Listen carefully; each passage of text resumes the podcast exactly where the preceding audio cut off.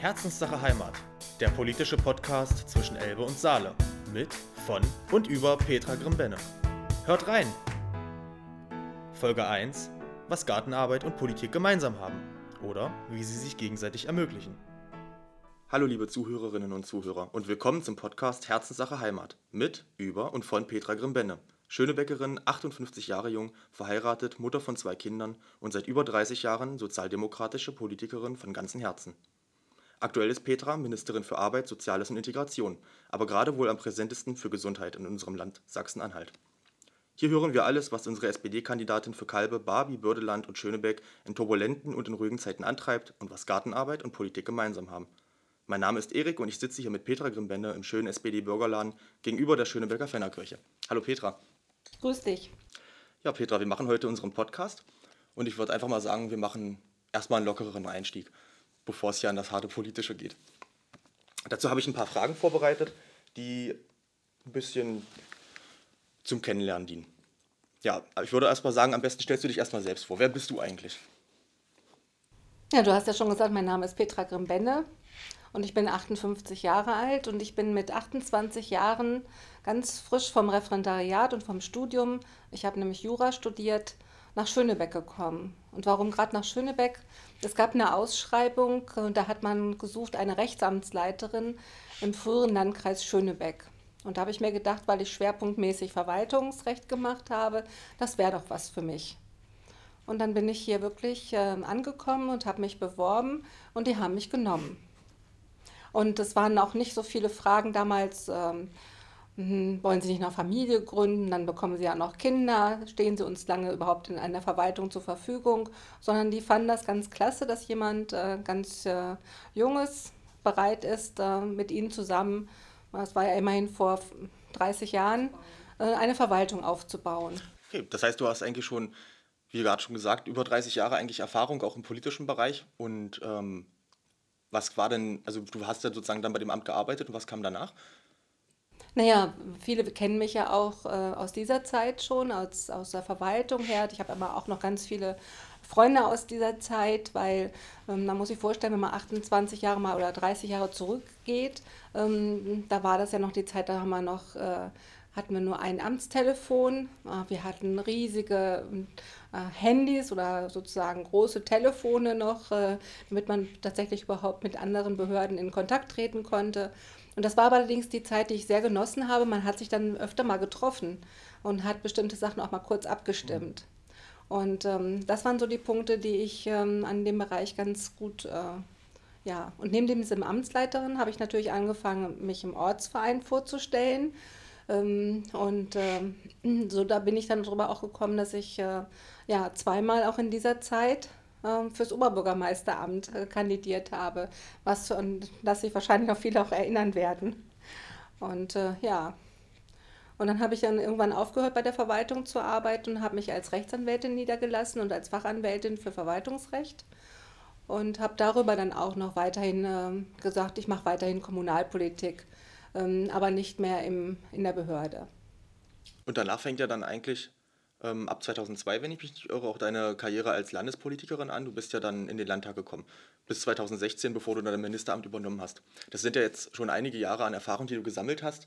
Da würde ich einfach mal die Frage stellen, wenn du von einer Situation in dieser ganz langen Zeit ein Video haben könntest, was du dir abends angucken könntest, um mal richtig loszulachen, welchen Moment hättest du aufnehmen lassen können oder wollen? Ich hätte gerne nochmal meine erste Rede im Landtag, mhm. Äh, weil da war ich sowas von nervös und das wird dann ja auch immer so geschildert. Das ist jetzt die Antrittsrede, die erste Rede der jungen Abgeordneten. Das war schon für mich bezeichnend. Aber ich muss sagen, ähm, was ich auch noch mal gerne hätte, wäre, wir sind ja damals 2002 unheimlich abgestürzt ähm, und haben uns eigentlich seitdem nie wieder da ganz von erholt. Mhm. Ähm, das war ja quasi die Ära Reinhard Höppner ist ja zu Ende gegangen und ich war quasi auch, äh, was viele manchmal sagen, anerkennend sagen, manche aber auch sagen, hm, klar, ähm, ich wurde auch immer so mehr so als Kind oder als ähm, ähm, das Kind ähm, ja, für Rainer Töppner sozusagen das politische Kind gesehen. Ähm, er hat mir vieles beigebracht, auch Rüdiger Fikenscher vieles beigebracht. Ähm, und da war es, eine, weiß ich noch, da war ich quasi gerade in den Landtag reingekommen und da hat es natürlich auch so Veranstaltungen gegeben wie in der Fraktion so eine Abrechnung. Ja, viele haben abgerechnet mit Rainer Töppner, viele haben gesagt, Mensch, ich muss wegen dir jetzt aus dem Landtag raus und du junges Küken ähm, bist da sozusagen quer reingekommen.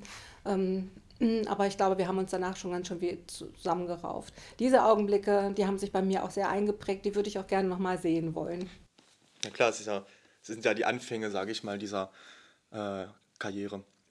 Und was hat sich dabei herauskristallisiert? Was hast du über dich selbst gelernt? Bist du da eher ein Herzmensch oder ein Gefühlsmensch oder ein Kopfmensch, wenn du jetzt an deine politische Zeit zurückdenkst, an Entscheidungen und Verhandlungen?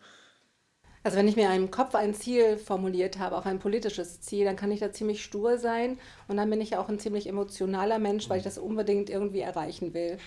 Ähm, ich bin mittlerweile ruhiger geworden. Ich weiß, man muss sehr beharrlich oftmals immer mal wieder eine Schleife drehen, um dann sein Ziel zu erreichen.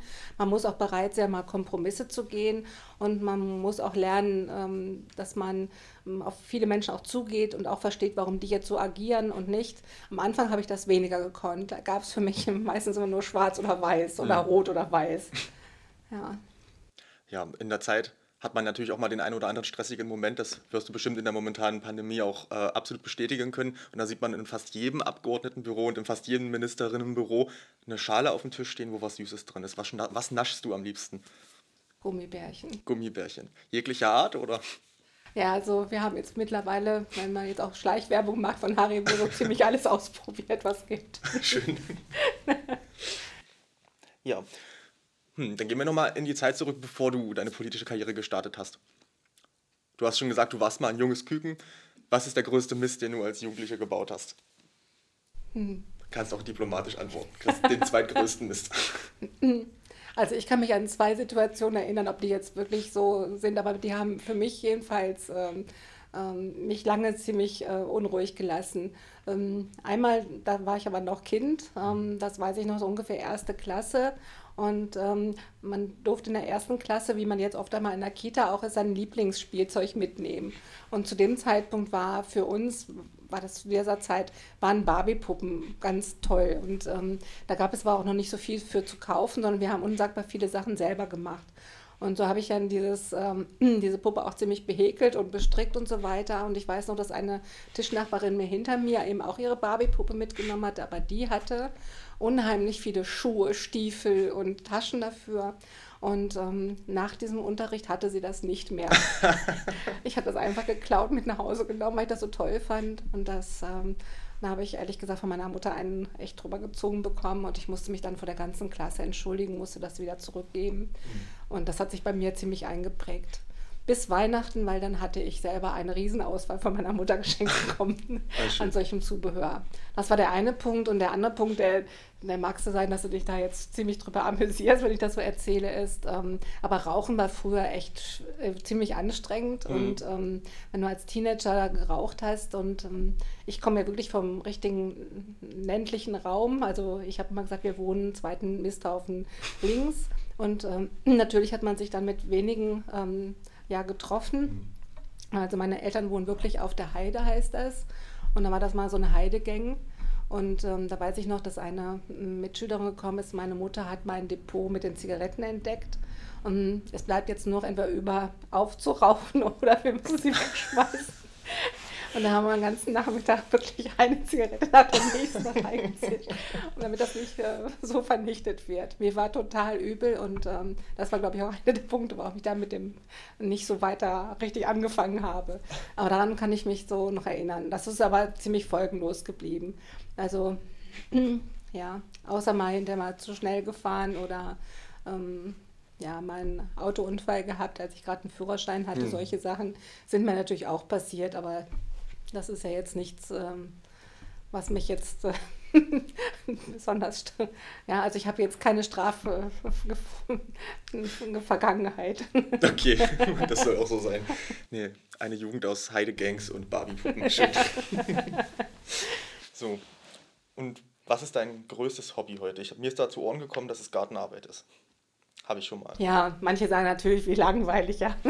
ähm, ja, aber ich kann bei Gartenarbeit am meisten ähm, nachdenken mhm. und mir manchmal auch Strategien festlegen. Ähm, oder ich kann mich mal ganz wütend, ja, wenn, ähm, äh, wenn ich mich über bestimmte Sachen ziemlich geärgert habe, dann fange ich an, nur ein bisschen größer mhm. zu sortieren.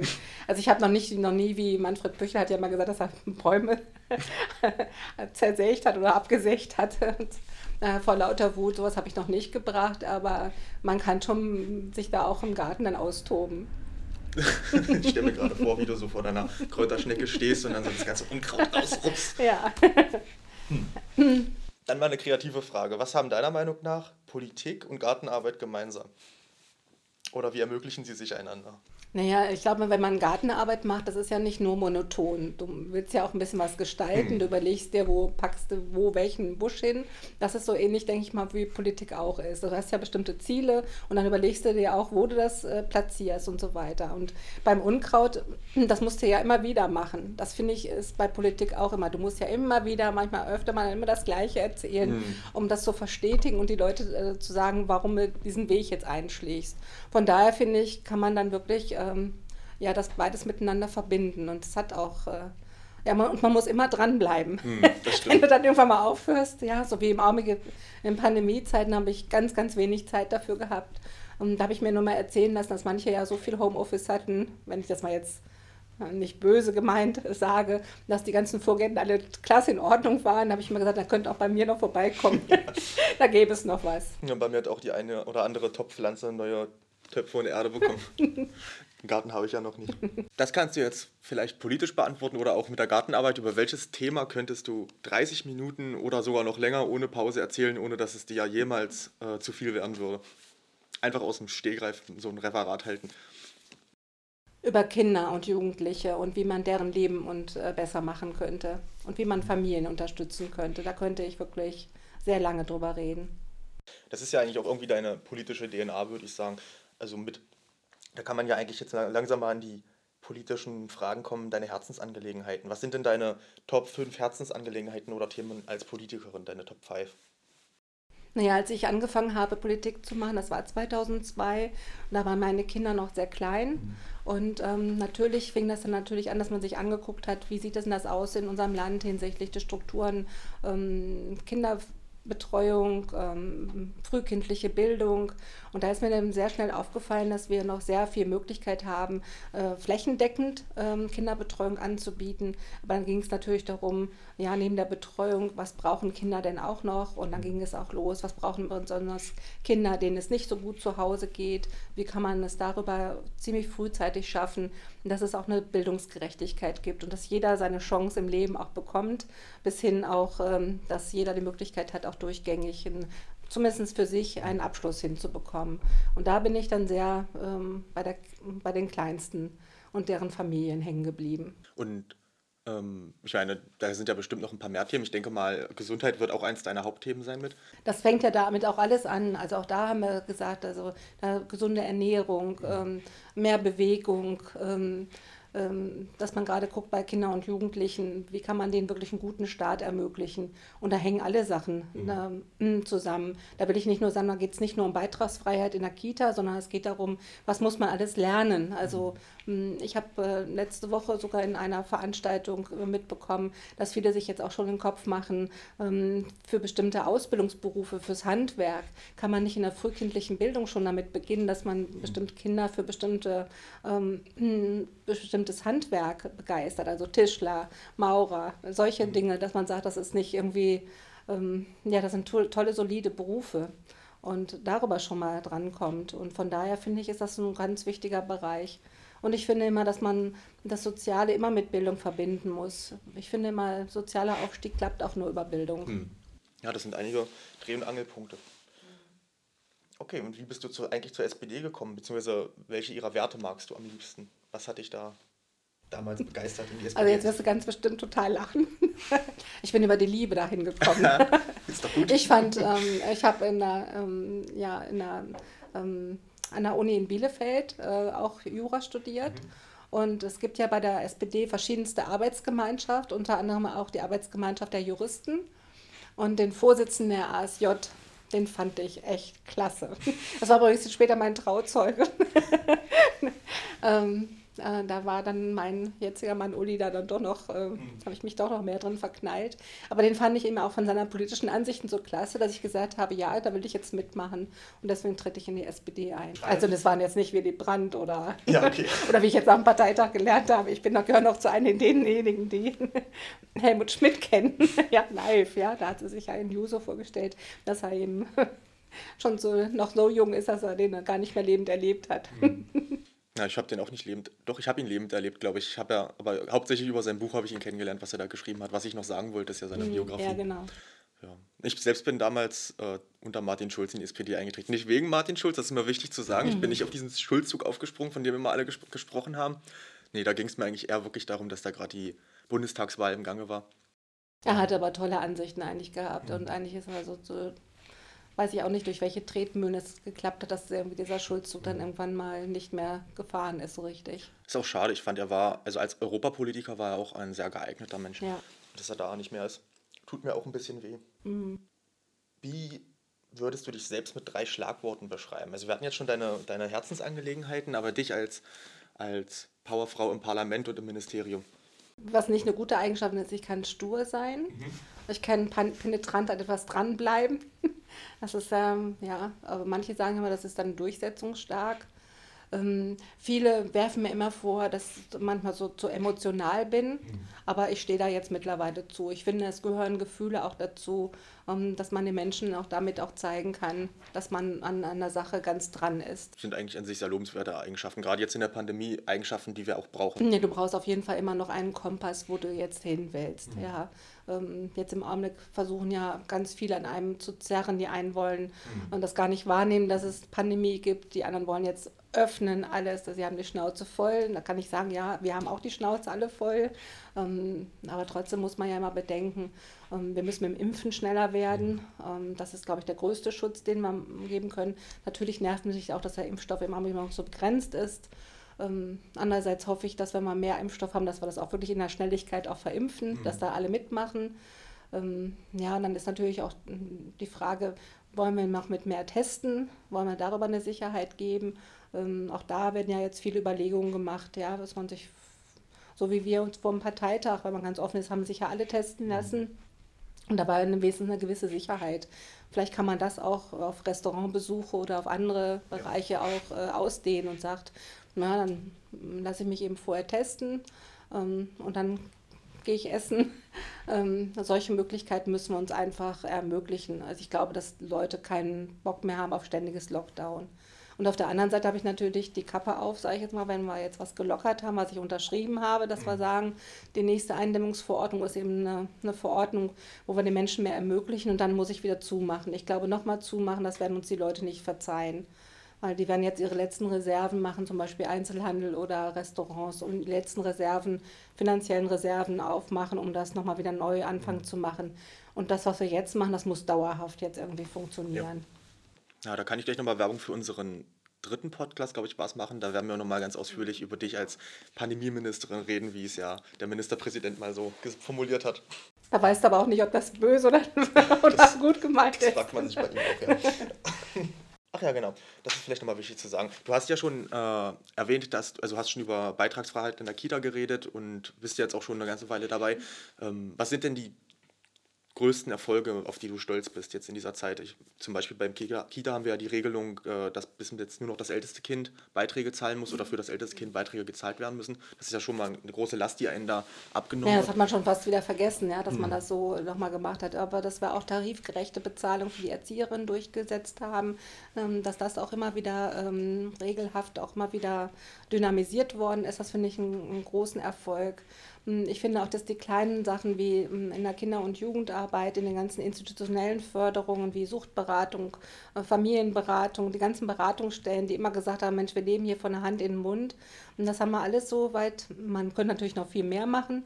aber da haben wir immer das, die Tarife auch angepasst. Ähm, das war mir immer ganz wichtig, dass wir gute, von guter Arbeit nicht nur geredet haben, sondern dass wir gesagt haben, wir wollen überall die Tarife, gerade in dem Bereich der sozialen Arbeit, ähm, anpassen und immer wieder dynamisieren weil ich glaube auch, dass es ein großer Beitrag auch ist zur Fachkräftesicherheit in dem Bereich.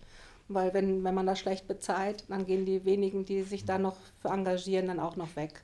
Ja, auf jeden Fall. Da kann man mal ganz klar sagen, es ändert sich was. Also das will, soll keiner behaupten, es ändert sich eh nichts weil du hast viel erreicht, wenn man das mal so zusammenfasst. Also und wir haben jetzt auch ganz viel, wir haben das Krankenhausgesetz novelliert, ähm, wir haben das, ähm, was für viele, jetzt nicht weil für die ganzen psychisch Kranken, haben wir das Gesetz nochmal verbessert und die Patientenrechte angehoben.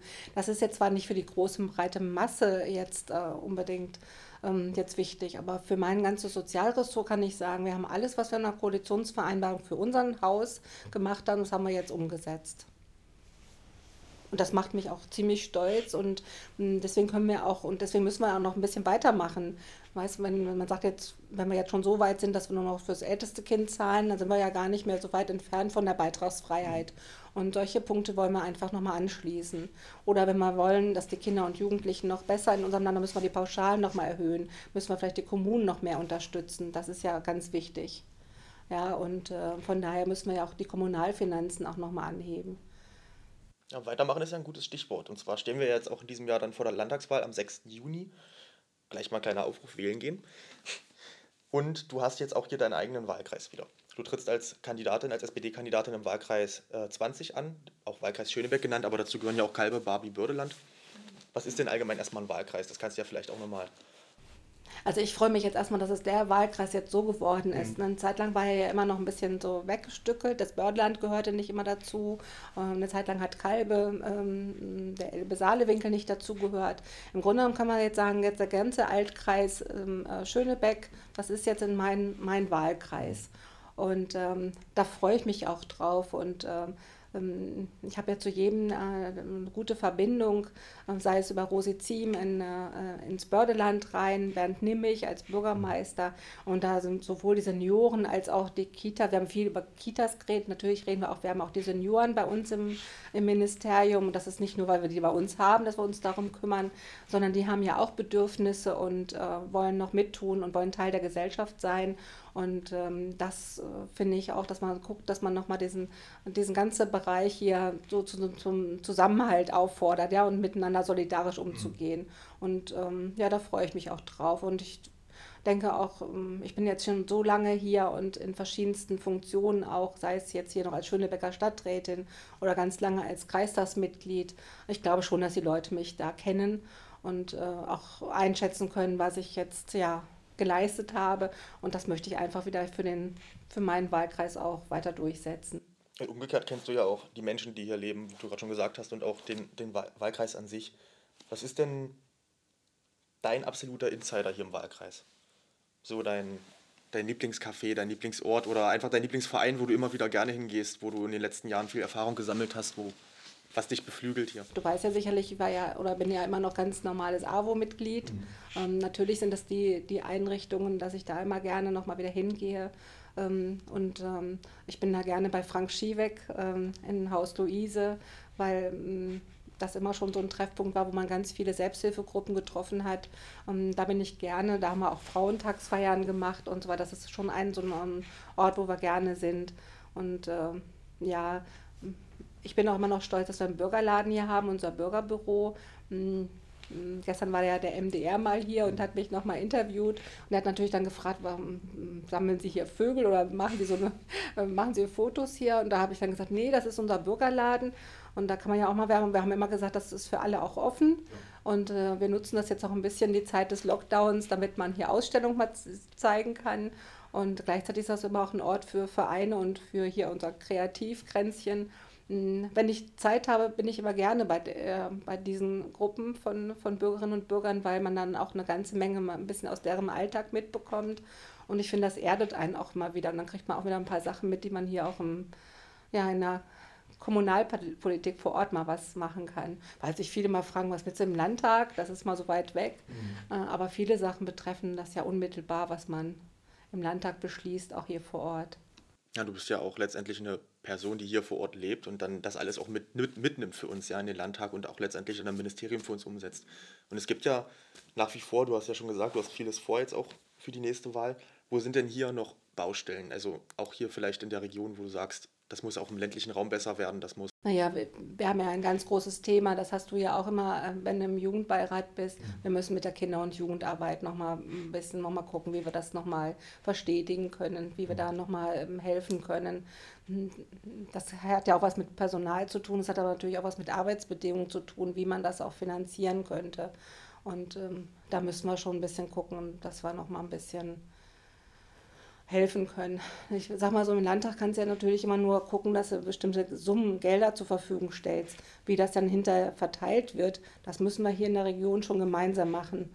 Und da denke ich, können wir ja auch an einem Strang ziehen. Ja, dann sind wir eigentlich schon am Ende unserer ersten Podcast-Folge angekommen. Was würdest du denn den Zuhörerinnen und Zuhörern jetzt gerne noch mitteilen, vielleicht über dich und den Wahlkreis? Naja, erstmal, finde ich, müssen wir mal stolz auf uns sein, was wir schon mal alles gemacht haben. Wir sind hier immer so eine Meckergegend. Mhm. ähm, ähm, dass wir einfach auch mal uns angucken, was ist in den letzten fünf Jahren eigentlich auch passiert. Ähm, wo sind noch Baustellen? Ähm, ja klar, wir werden noch mal reden müssen über Feuerwehrstandorte, also ja, solche Punkte, das muss man ja offen auch mal ansprechen. Wir werden sicherlich noch mal gucken, dass wir auch ähm, hinsichtlich Kommunalfinanzen noch mal was die Stadt nach vorne bringen ähm, dass wir noch, noch mal gucken, wenn wir ansiedeln. Aber ich finde, es müsste noch mal so einen Ruck gehen, dass wir gemeinsam auch wirklich was äh, gestalten können. Also sozusagen ganz im Sinne unseres Slogans zur Wahl. Erstens Herzenssache Heimat und zweitens Fakten schaffen für den Wahlkreis. Und das gemeinsam. Vielen Dank fürs Reinhören in unsere Premiere des Podcasts Herzenssache Heimat. Ich freue mich schon auf unsere nächste gemeinsame Show über die Pandemie und alles rundherum. Und bis dahin alles Gute und bleibt gesund.